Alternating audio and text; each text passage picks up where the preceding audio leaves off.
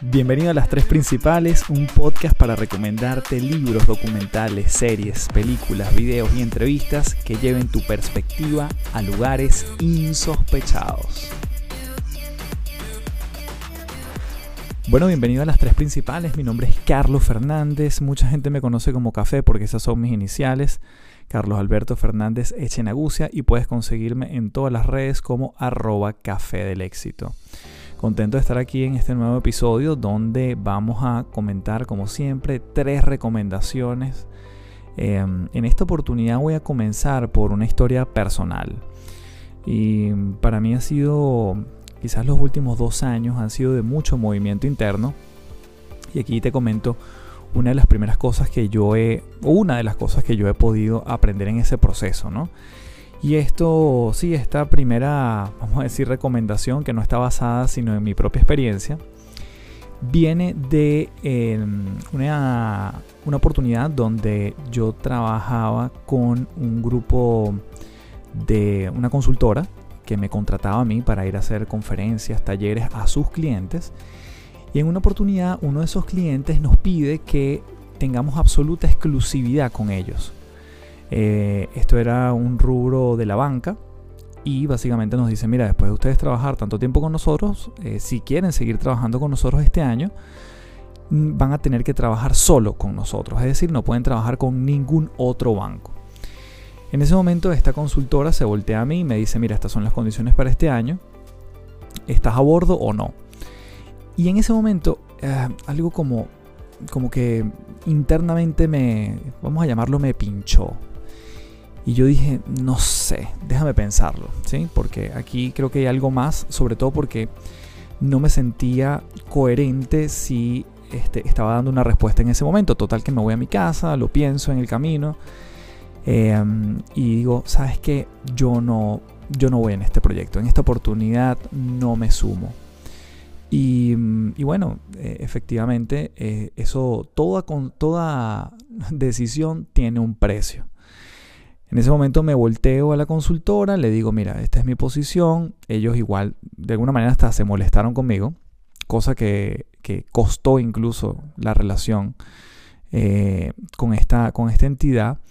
Y bueno, finalmente yo digo, además estábamos hablando a principios de año, esto fue a principios del año 2018, y bueno, yo tampoco tenía mucha certidumbre de lo que venía en adelante, de los proyectos que venían, de los clientes nuevos o existentes que iban a demandar de mí. Solo este banco había dicho que sí, había una cantidad de cosas programadas y yo decidí decir que no. Ahora, eh, viene con algo interesante todo esto y es que cuando yo me volteo, tomo la decisión y además la comunico y digo que no, te puedo confesar que se sintió profundamente bien. O sea, se sintió muy alineado como yo me quería sentir. Eh, si yo tuviese que ponerle una palabra sería coherencia.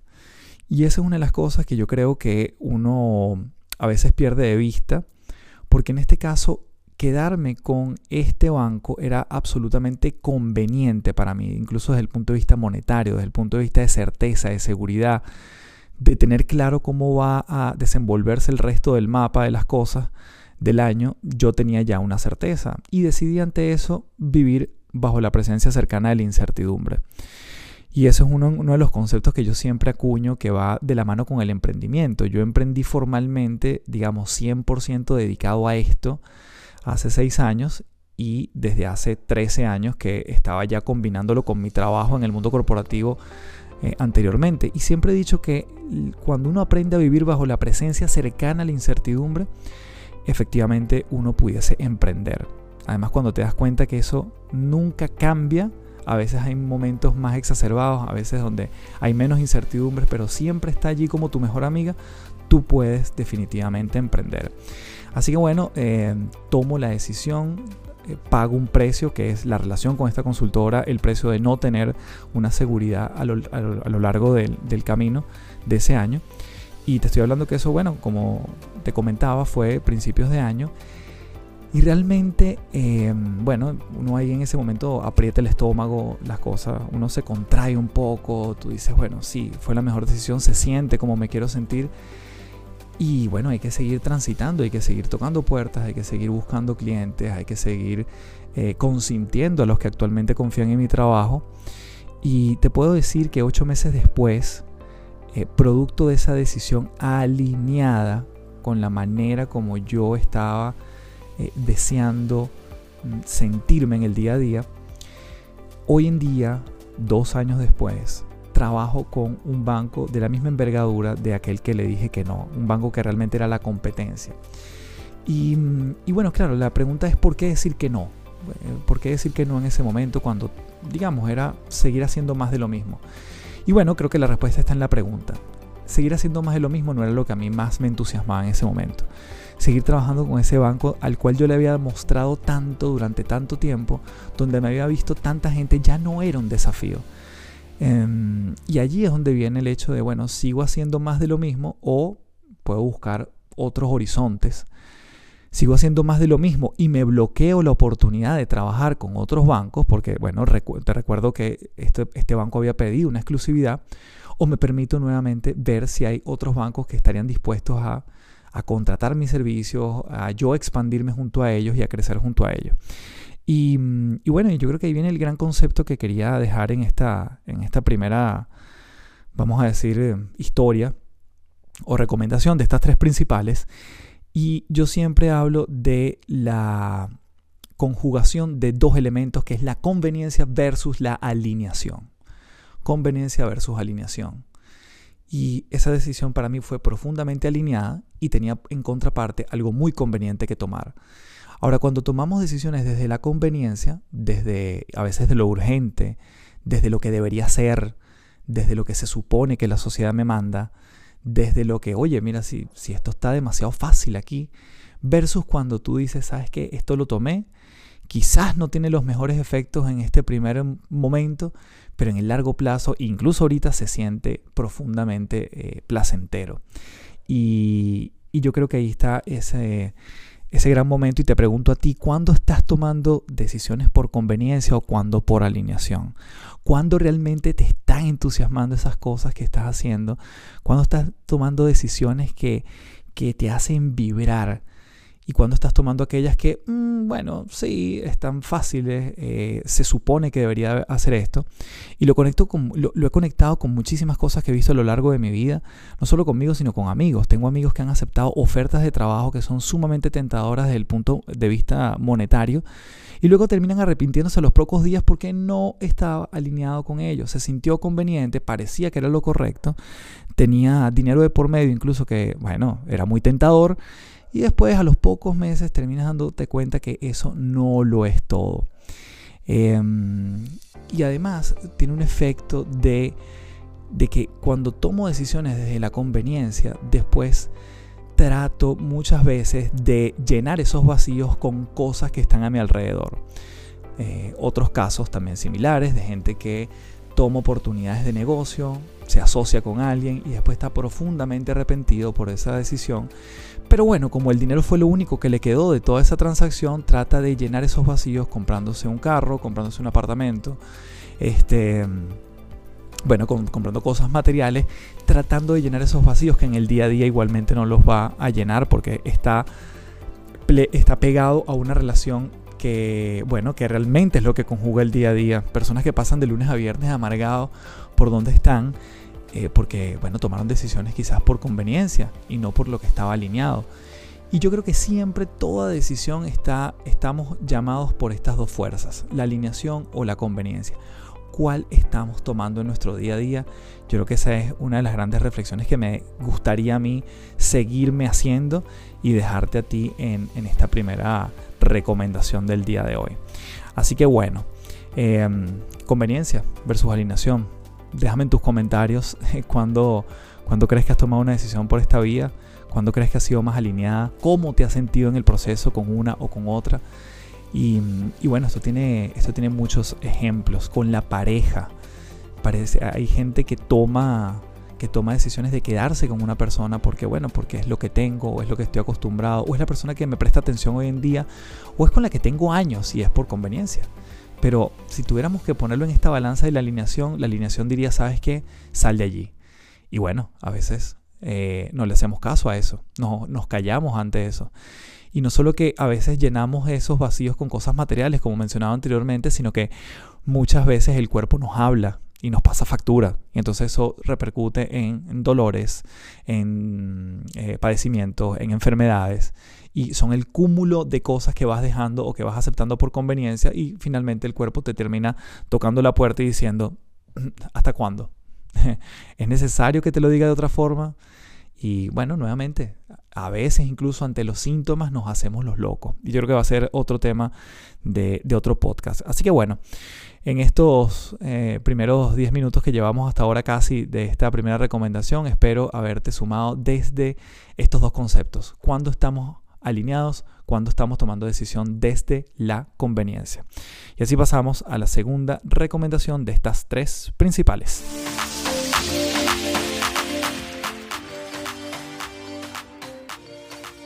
Bueno, esta segunda recomendación es eh, por un video que se llama La tiranía de los deberías. Te voy a dejar igual el link en la descripción del podcast para que obviamente lo puedas consumir eh, en tu, tu, propio ritmo, a la manera que tú lo desees. Y es de la psicóloga Laura Rojas, donde, bueno, básicamente ella explica qué es la teoría de los deberías. Y está muy, muy alineado, por cierto, con esta palabra que yo venía comentando anteriormente. Y bueno, yo descubrí esta teoría de los debería eh, mucho, mucho después de esta historia que te estoy comentando. Y no solo de la historia, sino de la aplicación que yo le estoy dando a esa historia en mi día a día. Eh, no solo se trata, y eso es un poco mi propósito con este podcast, no solo se trata de dar recomendaciones que tú puedas ver y que puedas consumir y con las que puedas pasar el tiempo, sino que realmente tú te puedas transformar en el camino con cada una de estas recomendaciones al aplicar una de las que te haga sentido. Em, yo en algún momento, y lo decía en el primer episodio, tenía cinco recomendaciones que daba vía Instagram y por eso se llamaba las cinco principales. Y ahora lo reduje a tres porque quiero concentrarme, dar, dar valor en solo tres y que además un tres es un número que, un número que se puede recordar y que quizás también puedas consumir más fácilmente eh, dentro de tu, de tu, semana, de tu mes, donde, donde lo decías eh, consumir. Así que, bueno, la teoría de los debería. Bien, entonces, ¿qué, son los debería? Bueno, nuevamente, muy parecido a lo que veníamos comentando anteriormente. Estamos hablando que la teoría de, los debería son, son unas distorsiones, eh, o es una de las distorsiones cognitivas más frecuentes. Y es que muchas veces los utilizamos pensando que nos motivan para conseguir un objetivo o realizar un cambio en nuestra vida. Pero realmente, ¿qué nos anima a cambiar? Cuando nos proponemos una meta podemos hacerlo desde dos planteamientos muy distintos. Y fíjate que esta, autora lo dice quizás distinto que lo que yo mencioné anteriormente. Ella dice la elección o la imposición. Bien, la elección creo que puede ser algo más parecido a lo que yo llamo alineación y la imposición puede ser más lo que yo llamo conveniencia. Entonces los deberías son considerados un mal hábito en nuestra forma de pensar y hace muchas veces que mantengamos reglas rígidas, exigentes sobre cómo tienen que ser las cosas. Entonces, ¿qué es lo que sucede? Que terminamos juzgando como intolerable cualquier desviación de esas normas, lo que termina generando mucho malestar emocional y a veces frustración. Entonces, em, bueno, algunos ejemplos de los tipos de pensamiento con esta teoría de los debería es que podemos escuchar frases como, no solo de nosotros, sino de los otros. Sin embargo, yo siempre, mi mirada va a ser vernos a nosotros. No debería cometer errores, debo ser bueno en lo que hago, todos deberían tratarme con respeto, debo hacer esto, debo hacer aquello, debo ser un buen padre, debo entregar este informe a tiempo. Y entonces estamos cargados de una serie de deberes y te voy a decir una cosa, nadie debe un carajo. Nadie debe hacer un carajo. Nosotros podemos, tenemos posibilidades, queremos hacer caso, eh, queremos hacer cosas, pero no debemos hacer algo. Y eso es un poco lo que, lo que cuestiona esta teoría de los debería. Eh, uno muchas veces tiene, y aquí están como los tres grandes eh, tipos de debería que suceden los debería dirigidos hacia uno mismo. Entonces yo digo, bueno, debo hacer bien todo lo que me propongo. Y es cuando actuamos siguiendo este tipo de debería, muchas veces lo que sucede es que podemos sufrir un gran desgaste emocional y físico para conseguir nuestros objetivos, ya que solo hay una forma de alcanzarlos. ¿Y cuál es? La que debe ser. y además un único resultado posible. Todo lo demás que salga parece que no es aceptado. Entonces, obviamente nos aferramos a un resultado y yo creo que un tema para otro podcast va a ser además la teoría de las expectativas. Entonces, bueno, esta forma de pensar yo creo que puede llevar a que nos sintamos muchas veces ansiosos, culpables, inseguros, deprimidos y creer que no valemos para nada si además no alcanzamos ese debería. Entonces, bueno, yo creo que este es un, tipo de debería. El segundo tipo de debería es el que está dirigido a otras personas. Y se tratan las expectativas que tenemos sobre los otros. Entonces yo empiezo a decir cosas como, los demás deberían ayudarme a conseguir lo que quiero. Los demás deben quererme y darme su aprobación. Los demás deberían asistir a la reunión a la hora que yo convoco. Los demás deberían ser más puntuales. Y esta forma de pensar obviamente que conduce rabia, ira, furia, violencia y todas estas son emociones muy bajitas, en una frecuencia muy baja.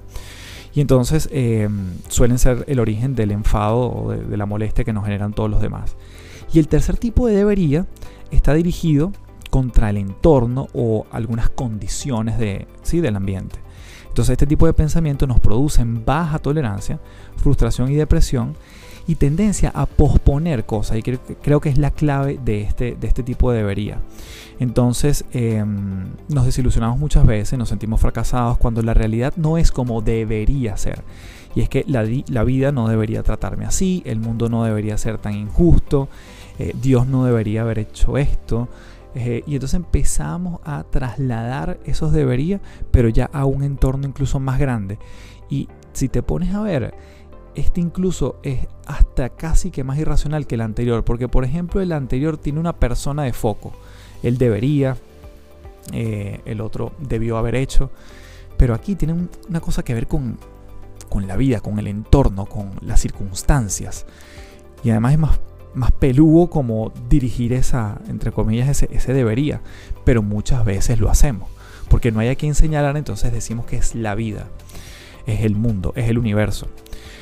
Entonces con todo esto, yo creo que la invitación, y, esta es la, gran palabra que a mí siempre me ha apasionado, porque la gente cambia, porque la gente se transforma. Y, y, lo decía al principio, es, vamos a, tenemos la posibilidad de cambiar los debería por podría, o por el me gustaría. Y entonces que tú empieces a observar cómo te sientes cuando ya no se trata de un deber ser, sino de una posibilidad que tú puedes ejercer. Y ahí me salió hasta un verso. Entonces yo, el deber es una cosa y el me gustaría o el yo podría me hace cargo, me adueño de esa posibilidad de ejecutar alguna acción y ya no se lo dejo a los demás y ya además no, no dejo, no, o más bien dejo de esperar en el otro. Entonces no es lo mismo decir, debo ayudar siempre a los demás, a decir, me gustaría ayudar a los demás. Ni tampoco te hace sentir igual, yo creo. Eh, no te hace sentir igual, por ejemplo, decir, debo conseguir este ascenso o esta promoción, a que yo diga, me gustaría conseguir este ascenso o yo podría conseguir este ascenso. Entonces, usando el me gustaría o el podría, muchas veces no sientes que, que sea una obligación, bajamos las expectativas, disfrutamos más el proceso, la presión disminuye y yo creo que eso además permite que la motivación, el incentivo, el entusiasmo que tú tienes por algo se mantenga en el tiempo. Y ya además que además creo que terminamos eh, optimizando recursos ¿no? para alcanzar eso que deseamos. Así que bueno, con la teoría de los debería, eh, nuevamente tenemos eh, tres, las teorías, eh, los deberías dirigidos a ti mismo, a otros y al entorno. Y quizás la invitación es a cambiar los debería por me gustaría o los podría. Y con eso cerramos esta segunda recomendación. La tercera recomendación viene de la mano de otro video, en este caso es una atleta paralímpica ella se llama Sara Andrés y es española. Y, bueno, una de las cosas que comenta en esta charla es cómo ella le ha servido o cómo ella se ha servido del humor, y yo diría que incluso en, el caso de ella el humor negro, para, eh, para sortear mucho de lo que le ha pasado en su vida. Fue una persona que tuvo cáncer de tiroide, cáncer de piel, y que de alguna manera le ha permitido, eh, a través del humor, surfear mucho de esto que le ha sucedido, de pasarlo incluso distinto, de hacer sentir, y esto fue una de las cosas que más me gustó, de hacer sentir al otro menos tenso frente a una situación que digamos, desde el punto de vista eh, visual pudiese ser evidentemente trágica. Ella no tiene dos piernas, tiene dos prótesis, entonces claramente alguien se pudiese sentir incómodo frente a ella y ella más bien ha jugado con el humor históricamente. Le decía a los médicos en la clínica, eh, mira, aquí se equivocaron, me cortaron las dos piernas y, los médicos entraban en pánico, pero ella se reía. Y entonces, bueno, jugar un poco con ese humor negro, dice que cuando a veces la sacan de la playa y, bueno, entra al mar y alguien la saca de la playa, porque ah, por ella misma no pudiese, em, le empieza a gritar a los niños alrededor que viene un tiburón. Entonces, bueno, claro, ella, algunas cosas pueden ser un poco más, más crueles, pero ella se ha servido del humor justamente para eh, poder... Em, transitar ese camino de cosas que le han sucedido. Y lo que te quería mencionar aquí brevemente es eh, las conexiones entre el humor y la salud, ¿no? Y entonces, definitivamente el humor eh, estimula nuestro sistema inmunológico, aumenta la actividad de las células protectoras, lo que ayuda a combatir virus e incluso tumores. El humor reduce la presión arterial, los niveles de cortisol, que es la hormona del estrés, por lo tanto se minimiza. Ese estrés que podemos sentir reduce el dolor y ayuda a estabilizar el azúcar en la sangre los pensamientos cuando los vamos a, digamos, cuando tratamos de que sean del estilo, vamos a llamarlo positivo. A mí no me gusta hablar del pensamiento positivo porque suena como pendejo, como, como, como naif. Pero bueno, cuando tratamos de vincularnos hacia un escenario bueno, esto estimula cambios químicos en nuestro cerebro que ayudan a proteger al cuerpo contra efectos negativos del estrés, o sea, casi que nos genera unos, anticuerpos. Eh, una gran carcajada ayuda a eliminar calorías extra. De hecho, reír por más de 10 o 15 minutos al día puede quemar hasta 40 calorías. La risa estimula la liberación de endorfinas y mejora nuestro estado de ánimo. de hecho, te invito a hacer el siguiente ejercicio.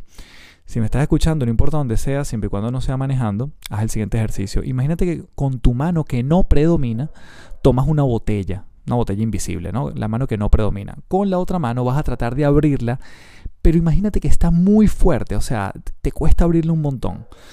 Trata de abrirla, trata de abrirla, métete en el papel como si estuvieras tratando de abrir esa botella que está muy, muy fuerte. Y fíjate en este instante, probablemente lo que tengas en tu cara es una sonrisa pero del esfuerzo que estás haciendo. Y es que el cerebro es fascinante, porque el cerebro lo que está diciéndote en ese momento y lo que está mandando al resto del cuerpo es generar endorfina. Y la única función de la endorfina es reducir el dolor que tú estás sintiendo por no poder eh, abrir la botella, esta botella ficticia. Entonces todo el esfuerzo que uno hace incluso físicamente, lo verbalizamos o lo gesticulamos a través de una sonrisa, eso genera endorfina, reduce los niveles de dolor y básicamente uno pudiese funcionar mejor y, aplacar lo que puede estar eh, convulsionando en el cuerpo. Em, y eso es uno de los beneficios de la, de la, de la sonrisa. De hecho, yo muchas veces le digo a la gente en mis conferencias, ríanse forzado incluso cuando les pase algo en la calle que, bueno, no haya sido trágico, obviamente, pero si alguien se les atraviesa en la calle y lo que provoca es insultarlo, ríanse así sea forzado. Así sea una sonrisa de esas que uno dice, esa sonrisa es falsa porque incluso con una sonrisa falsa el cerebro no discrimina si es falsa o verdadera, él solo manda la señal, generas endorfina y pasas mejor el momento. Así que reírse de uno mismo tiene mucho que ver con esa mirada que tenemos de nosotros mismos. Tiene que ver mucho con autoestima. Aceptarnos como somos, con lo bueno y con lo malo, y tratando de superarnos día a día puede ser un gran camino para mejorar como persona. Reírse de uno mismo fíjense muy importante, no estoy hablando de menospreciarnos, ¿sí? sino más bien yo creo que nos enaltece cuando somos capaces de eh, reírnos de lo, que nos, de lo que nos sucede. Y más bien es aceptar lo que finalmente nos hace diferente. Hace un par de años estábamos buscando una persona para trabajar en nuestro equipo y yo entrevisté a un chico que me pareció súper bueno desde el currículum hasta la, digamos, la conversación que tuvimos por teléfono. Y bueno, digamos, yo por temas de agenda nunca, nunca tuve la oportunidad de conocerlo físicamente eh, en esos primeros días que ingresó y lo conocí a los días. Y a los días más bien nos vimos en, nos, vimos en una actividad que hicimos de diciembre, una actividad del equipo. Y cuando yo lo veo, eh, es una persona bajita, o sea, realmente significativamente bajita, ¿no? Y es un tipo de más de 30 años y tal. Y yo lo veo, bueno, claro, me llama la atención. Y no hago ningún comentario, seguimos allí en lo que estábamos en las actividades. Y él en ese momento, digamos, habían pasado como media hora. Y él en ese momento hace un chiste de su altura, todos nos morimos de la risa, rompió la tensión, se rió de sí mismo y a partir de ahí le dijimos, bienvenido al equipo. Porque claro, genera un ambiente de confianza, un ambiente de tensión y quizás es algo que los otros también teníamos en la cabeza. Pero como él es capaz y se siente seguro de decírselo a sí mismo, obviamente eso fluye mucho mejor y además ya eh, no se convierte en algo que es, que es un tabú. Entonces cuando incluso nos reímos de nuestras imperfecciones, genuinamente, genuinamente, esa es la clave, que tú sepas que tienes imperfecciones, que te puedas reír de ellas, pero no es para que otros crean que a ti no te importa, porque a veces puede haber mucho dolor detrás de, ese, de esa, eh, esa sorna, esa, esa ironía. Entonces, eh, básicamente eh, es reírnos de nosotros genuinamente. Si nos reímos de nosotros mismos es porque yo creo que tenemos una autoestima saludable y nos permite tener una mirada introspectiva e incluso mejorar aquello que queremos mejorar. Entonces, em, ¿has aprendido tú a reírte de ti mismo? Yo creo que esa es la gran lección de Sara Andrés, esta atleta paralímpica española y además es maestra que nos enseña una, gran lección en este video. Así que obviamente te dejo el link para que lo veas si quieres eh, expandirte más. Y mm, con esto terminamos la tercera recomendación de este episodio. Bueno, gracias por acompañarme en este tercer episodio de las tres principales. Y cuéntame entonces, sobre todo porque la primera recomendación lo sustituí por una historia propia. Cuéntame si realmente te agregó valor eh, o echaste de menos alguna recomendación adicional me puedes escribir en arroba café del éxito. El último post me dejas allí, lo último que yo tenga ahí posteado en Instagram, tú me dejas tu comentario acerca de qué te pareció este episodio, donde le hicimos un twist en la primera recomendación. Seguimos con la tiranía de los deberías de la mano de la psicóloga Laura Rojas y terminamos con San Andrés hablando de el humor y la salud. Espero que haya sido de mucha utilidad. Sin duda yo me, disfruté mucho averiguando acerca de diferentes cosas en estos tres grandes temas y espero que tú también hayas llevado tu perspectiva a lugares insospechados. Nos vemos en el siguiente episodio.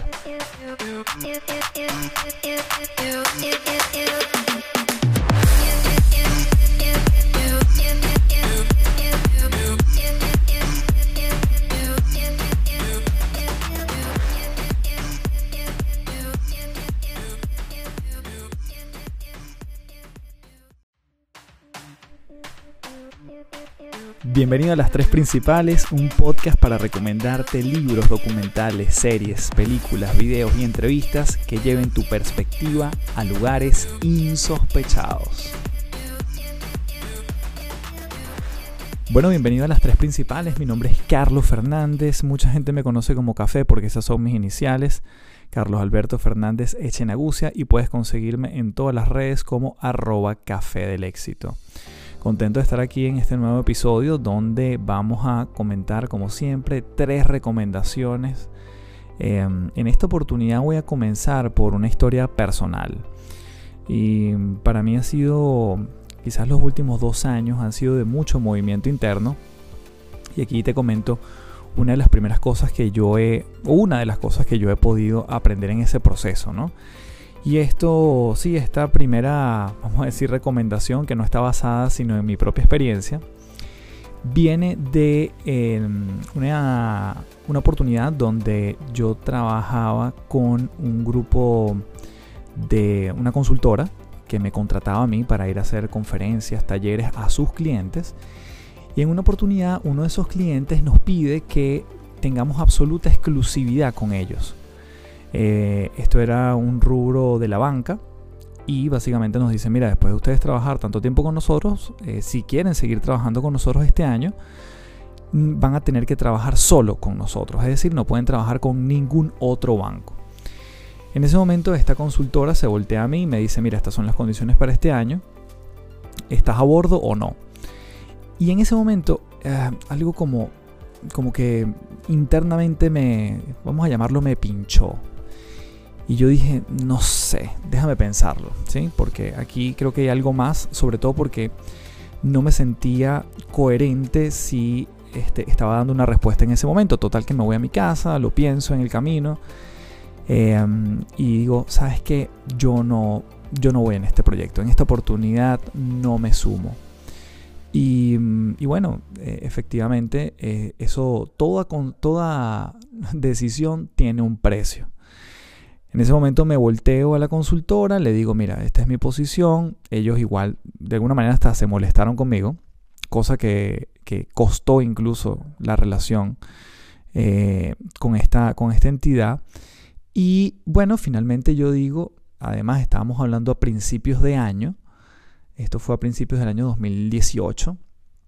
Y bueno, yo tampoco tenía mucha certidumbre de lo que venía en adelante, de los proyectos que venían, de los clientes nuevos o existentes que iban a demandar de mí. Solo este banco había dicho que sí, había una cantidad de cosas programadas y yo decidí decir que no. Ahora, eh, viene con algo interesante todo esto y es que cuando yo me volteo, tomo la decisión y además la comunico y digo que no, te puedo confesar que se sintió profundamente bien. O sea, se sintió muy alineado como yo me quería sentir. Eh, si yo tuviese que ponerle una palabra sería coherencia. Y esa es una de las cosas que yo creo que uno a veces pierde de vista, porque en este caso quedarme con este banco era absolutamente conveniente para mí, incluso desde el punto de vista monetario, desde el punto de vista de certeza, de seguridad, de tener claro cómo va a desenvolverse el resto del mapa de las cosas del año, yo tenía ya una certeza y decidí ante eso vivir bajo la presencia cercana de la incertidumbre. Y eso es uno, de los conceptos que yo siempre acuño que va de la mano con el emprendimiento. Yo emprendí formalmente, digamos, 100% dedicado a esto hace seis años y desde hace 13 años que estaba ya combinándolo con mi trabajo en el mundo corporativo eh, anteriormente. Y siempre he dicho que cuando uno aprende a vivir bajo la presencia cercana a la incertidumbre, efectivamente uno pudiese emprender. Además, cuando te das cuenta que eso nunca cambia, a veces hay momentos más exacerbados, a veces donde hay menos incertidumbres, pero siempre está allí como tu mejor amiga, tú puedes definitivamente emprender. Así que bueno, eh, tomo la decisión eh, pago un precio que es la relación con esta consultora, el precio de no tener una seguridad a lo, largo del, camino de ese año. Y te estoy hablando que eso, bueno, como te comentaba, fue principios de año. Y realmente, em, bueno, uno ahí en ese momento aprieta el estómago, las cosas, uno se contrae un poco, tú dices, bueno, sí, fue la mejor decisión, se siente como me quiero sentir. Y bueno, hay que seguir transitando, hay que seguir tocando puertas, hay que seguir buscando clientes, hay que seguir eh, consintiendo a los que actualmente confían en mi trabajo.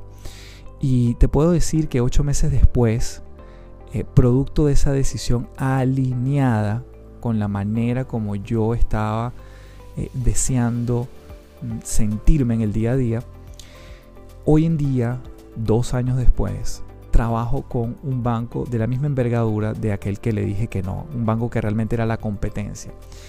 Y, bueno, claro, la pregunta es ¿por qué decir que no?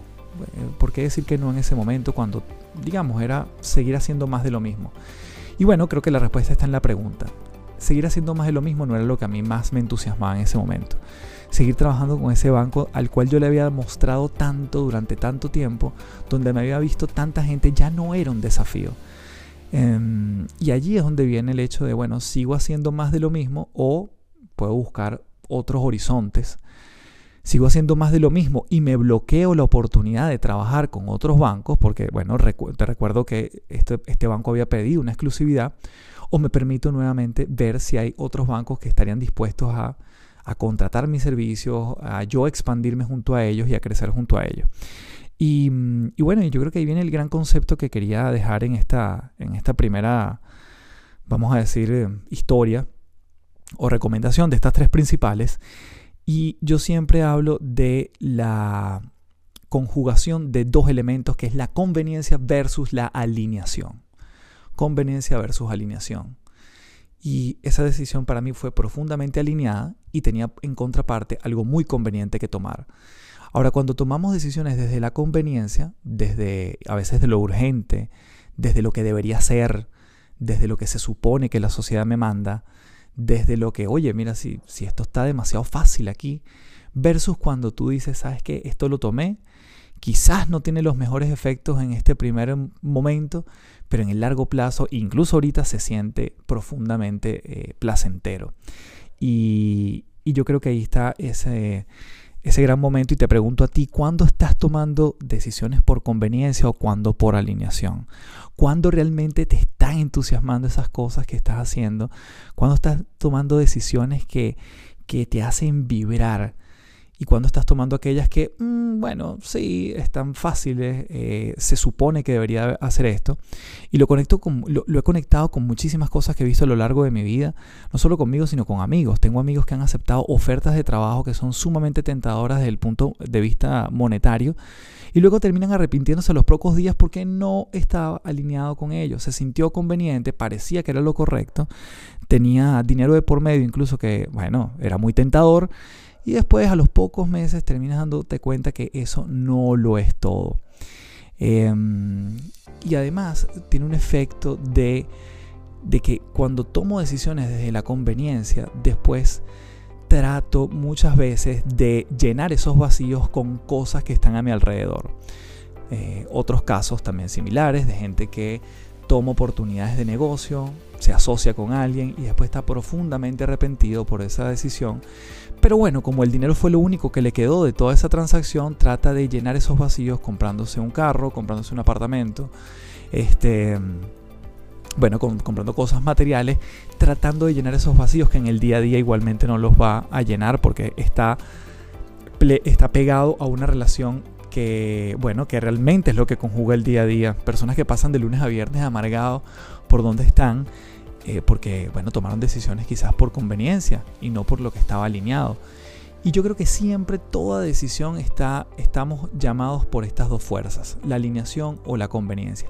¿Cuál estamos tomando en nuestro día a día? Yo creo que esa es una de las grandes reflexiones que me gustaría a mí seguirme haciendo y dejarte a ti en, esta primera recomendación del día de hoy. Así que bueno, em, conveniencia versus alineación. Déjame en tus comentarios cuando, cuando crees que has tomado una decisión por esta vía, cuando crees que has sido más alineada, cómo te has sentido en el proceso con una o con otra. Y, y bueno, esto tiene, esto tiene muchos ejemplos. Con la pareja, parece, hay gente que toma que toma decisiones de quedarse con una persona porque, bueno, porque es lo que tengo, o es lo que estoy acostumbrado, o es la persona que me presta atención hoy en día, o es con la que tengo años y es por conveniencia. Pero si tuviéramos que ponerlo en esta balanza de la alineación, la alineación diría, ¿sabes qué? Sal de allí. Y bueno, a veces eh, no le hacemos caso a eso, no, nos callamos ante eso. Y no solo que a veces llenamos esos vacíos con cosas materiales, como mencionaba anteriormente, sino que muchas veces el cuerpo nos habla y nos pasa factura. Y entonces eso repercute en, dolores, en eh, padecimientos, en enfermedades. Y son el cúmulo de cosas que vas dejando o que vas aceptando por conveniencia y finalmente el cuerpo te termina tocando la puerta y diciendo, ¿hasta cuándo? ¿Es necesario que te lo diga de otra forma? Y bueno, nuevamente, a veces incluso ante los síntomas nos hacemos los locos. Y yo creo que va a ser otro tema de, otro podcast. Así que bueno, en estos eh, primeros 10 minutos que llevamos hasta ahora casi de esta primera recomendación, espero haberte sumado desde estos dos conceptos. Cuando estamos alineados, cuando estamos tomando decisión desde la conveniencia. Y así pasamos a la segunda recomendación de estas tres principales.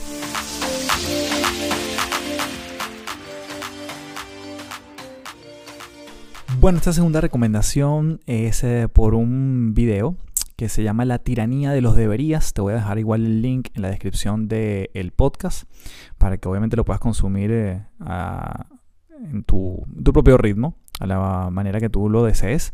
Y es de la psicóloga Laura Rojas, donde, bueno, básicamente ella explica qué es la teoría de los deberías. Y está muy, muy alineado, por cierto, con esta palabra que yo venía comentando anteriormente. Y bueno, yo descubrí esta teoría de los debería eh, mucho, mucho después de esta historia que te estoy comentando. Y no solo de la historia, sino de la aplicación que yo le estoy dando a esa historia en mi día a día. Eh, no solo se trata, y eso es un poco mi propósito con este podcast, no solo se trata de dar recomendaciones que tú puedas ver y que puedas consumir y con las que puedas pasar el tiempo, sino que realmente tú te puedas transformar en el camino con cada una de estas recomendaciones al aplicar una de las que te haga sentido.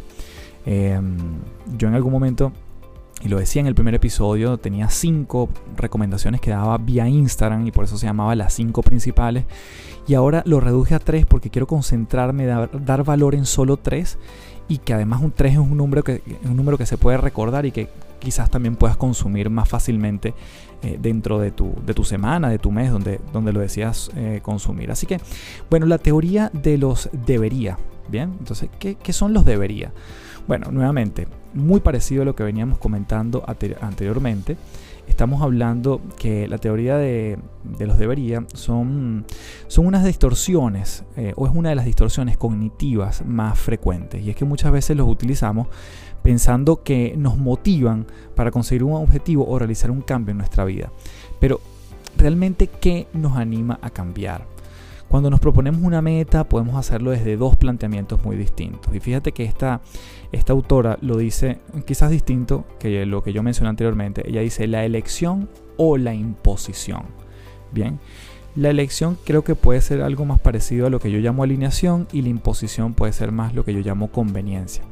Entonces los deberías son considerados un mal hábito en nuestra forma de pensar y hace muchas veces que mantengamos reglas rígidas, exigentes sobre cómo tienen que ser las cosas. Entonces, ¿qué es lo que sucede? Que terminamos juzgando como intolerable cualquier desviación de esas normas, lo que termina generando mucho malestar emocional y a veces frustración. Entonces, em, bueno, algunos ejemplos de los tipos de pensamiento con esta teoría de los debería es que podemos escuchar frases como, no solo de nosotros, sino de los otros. Sin embargo, yo siempre, mi mirada va a ser vernos a nosotros. No debería cometer errores, debo ser bueno en lo que hago, todos deberían tratarme con respeto, debo hacer esto, debo hacer aquello, debo ser un buen padre, debo entregar este informe a tiempo. Y entonces estamos cargados de una serie de deberes y te voy a decir una cosa, nadie debe un carajo. Nadie debe hacer un carajo. Nosotros podemos, tenemos posibilidades, queremos hacer caso, eh, queremos hacer cosas, pero no debemos hacer algo. Y eso es un poco lo que, lo que cuestiona esta teoría de los debería. Eh, uno muchas veces tiene, y aquí están como los tres grandes eh, tipos de debería que suceden los debería dirigidos hacia uno mismo. Entonces yo digo, bueno, debo hacer bien todo lo que me propongo. Y es cuando actuamos siguiendo este tipo de debería, muchas veces lo que sucede es que podemos sufrir un gran desgaste emocional y físico para conseguir nuestros objetivos, ya que solo hay una forma de alcanzarlos. ¿Y cuál es? La que debe ser. Y además un único resultado posible. Todo lo demás que salga parece que no es aceptado. Entonces, obviamente nos aferramos a un resultado y yo creo que un tema para otro podcast va a ser además la teoría de las expectativas. Entonces, bueno, esta forma de pensar yo creo que puede llevar a que nos sintamos muchas veces ansiosos, culpables, inseguros, deprimidos y creer que no valemos para nada si además no alcanzamos ese debería. Entonces, bueno, yo creo que este es un, tipo de debería. El segundo tipo de debería es el que está dirigido a otras personas. Y se tratan las expectativas que tenemos sobre los otros. Entonces yo empiezo a decir cosas como, los demás deberían ayudarme a conseguir lo que quiero. Los demás deben quererme y darme su aprobación. Los demás deberían asistir a la reunión a la hora que yo convoco. Los demás deberían ser más puntuales. Y esta forma de pensar obviamente que conduce rabia, ira, furia, violencia, y todas estas son emociones muy bajitas, en una frecuencia muy baja. Y entonces em, suelen ser el origen del enfado o de, la molestia que nos generan todos los demás. Y el tercer tipo de debería está dirigido contra el entorno o algunas condiciones de, ¿sí? del ambiente. Entonces este tipo de pensamiento nos producen baja tolerancia, frustración y depresión y tendencia a posponer cosas. Y creo, que es la clave de este, de este tipo de debería. Entonces em, nos desilusionamos muchas veces, nos sentimos fracasados cuando la realidad no es como debería ser. Y es que la, vida no debería tratarme así, el mundo no debería ser tan injusto, eh, Dios no debería haber hecho esto. Eh, y entonces empezamos a trasladar esos debería, pero ya a un entorno incluso más grande.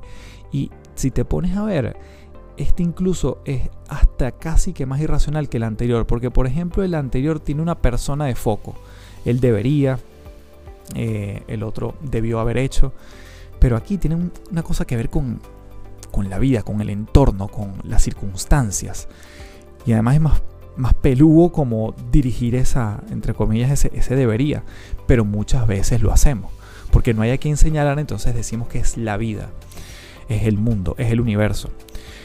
Entonces con todo esto, yo creo que la invitación, y, esta es la, gran palabra que a mí siempre me ha apasionado, porque la gente cambia, porque la gente se transforma, y, y lo decía al principio, es, vamos a, tenemos la posibilidad de cambiar los debería por podría, o por el me gustaría.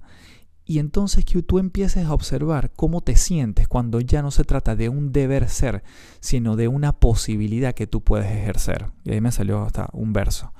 Entonces yo, el deber es una cosa y el me gustaría o el yo podría me hace cargo, me adueño de esa posibilidad de ejecutar alguna acción y ya no se lo dejo a los demás y ya además no, no dejo, mm, no, o más bien dejo de esperar en el otro.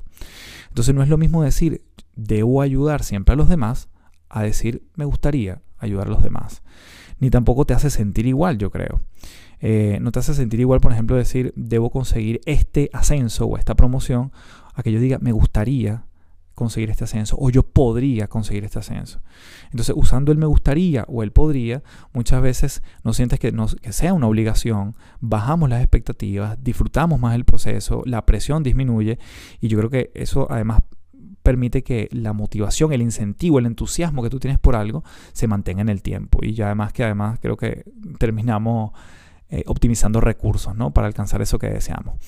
Así que bueno, con la teoría de los debería eh, nuevamente tenemos eh, tres, las teorías, eh, los deberías dirigidos a ti mismo, a otros y al entorno. Y quizás la invitación es a cambiar los debería por me gustaría o los podría.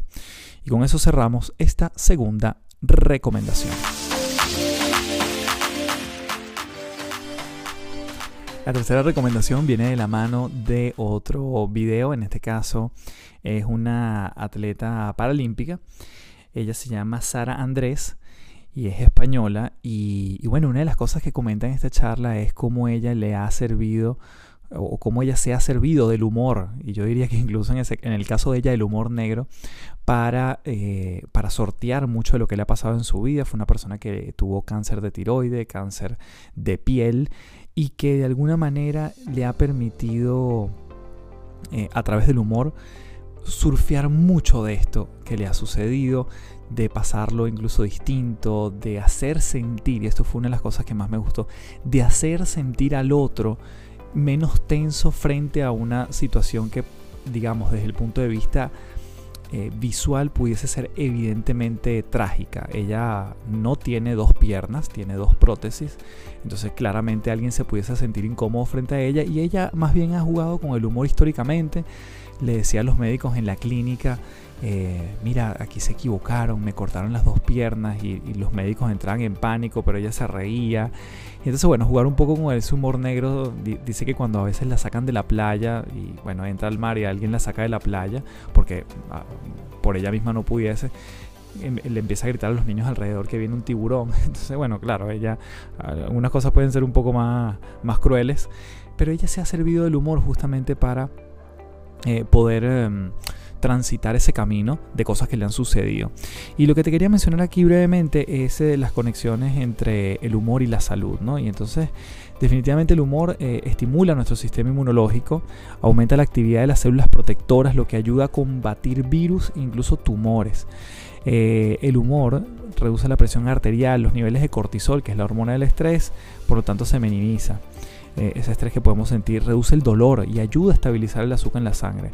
Los pensamientos cuando los vamos a, digamos, cuando tratamos de que sean del estilo, vamos a llamarlo positivo. A mí no me gusta hablar del pensamiento positivo porque suena como pendejo, como, como, como naif. Pero bueno, cuando tratamos de vincularnos hacia un escenario bueno, esto estimula cambios químicos en nuestro cerebro que ayudan a proteger al cuerpo contra efectos negativos del estrés, o sea, casi que nos genera unos, anticuerpos. Eh, una gran carcajada ayuda a eliminar calorías extra. De hecho, reír por más de 10 o 15 minutos al día puede quemar hasta 40 calorías. La risa estimula la liberación de endorfinas y mejora nuestro estado de ánimo. de hecho, te invito a hacer el siguiente ejercicio. Si me estás escuchando, no importa dónde sea, siempre y cuando no sea manejando, haz el siguiente ejercicio. Imagínate que con tu mano que no predomina, tomas una botella, una botella invisible, ¿no? La mano que no predomina. Con la otra mano vas a tratar de abrirla, pero imagínate que está muy fuerte, o sea, te cuesta abrirla un montón. Trata de abrirla, trata de abrirla, métete en el papel como si estuvieras tratando de abrir esa botella que está muy muy fuerte. Y fíjate en este instante, probablemente lo que tengas en tu cara es una sonrisa pero del esfuerzo que estás haciendo. Y es que el cerebro es fascinante, porque el cerebro lo que está diciéndote en ese momento y lo que está mandando al resto del cuerpo es generar endorfina. Y la única función de la endorfina es reducir el dolor que tú estás sintiendo por no poder eh, abrir la botella, esta botella ficticia. Entonces todo el esfuerzo que uno hace incluso físicamente, lo verbalizamos o lo gesticulamos a través de una sonrisa, eso genera endorfina, reduce los niveles de dolor y básicamente uno pudiese funcionar mejor y, aplacar lo que puede estar eh, convulsionando en el cuerpo. Em, y eso es uno de los beneficios de la, de la, de la sonrisa. De hecho, yo muchas veces le digo a la gente en mis conferencias, ríanse forzado incluso cuando les pase algo en la calle que, bueno, no haya sido trágico, obviamente, pero si alguien se les atraviesa en la calle y lo que provoca es insultarlo, ríanse así sea forzado, así sea una sonrisa de esas que uno dice, esa sonrisa es falsa, porque incluso con una sonrisa falsa, el cerebro no discrimina si es falsa o verdadera, él solo manda la señal, generas endorfina y pasas mejor el momento. Así que reírse de uno mismo tiene mucho que ver con esa mirada que tenemos de nosotros mismos. Tiene que ver mucho con autoestima aceptarnos como somos, con lo bueno y con lo malo, y tratando de superarnos día a día puede ser un gran camino para mejorar como persona. Reírse uno mismo, fíjense, muy importante, no estoy hablando de menospreciarnos, ¿sí? sino más bien yo creo que nos enaltece cuando somos capaces de eh, reírnos de lo, que nos, de lo que nos sucede. Y más bien es aceptar lo que finalmente nos hace diferente. Hace un par de años estábamos buscando una persona para trabajar en nuestro equipo y yo entrevisté a un chico que me pareció súper bueno desde el currículum hasta la, digamos, la conversación que tuvimos por teléfono. Y bueno, digamos, yo por temas de agenda nunca, nunca tuve la oportunidad de conocerlo físicamente eh, en esos primeros días que ingresó y lo conocí a los días. Y a los días más bien nos vimos en, nos, vimos en una actividad que hicimos de diciembre, una actividad del equipo. Y cuando yo lo veo, eh, es una persona bajita, o sea, realmente significativamente bajita, ¿no? Y es un tipo de más de 30 años y tal. Y yo lo veo, bueno, claro, me llama la atención. Y no hago ningún comentario, seguimos allí en lo que estábamos en las actividades. Y él en ese momento, digamos, habían pasado como media hora.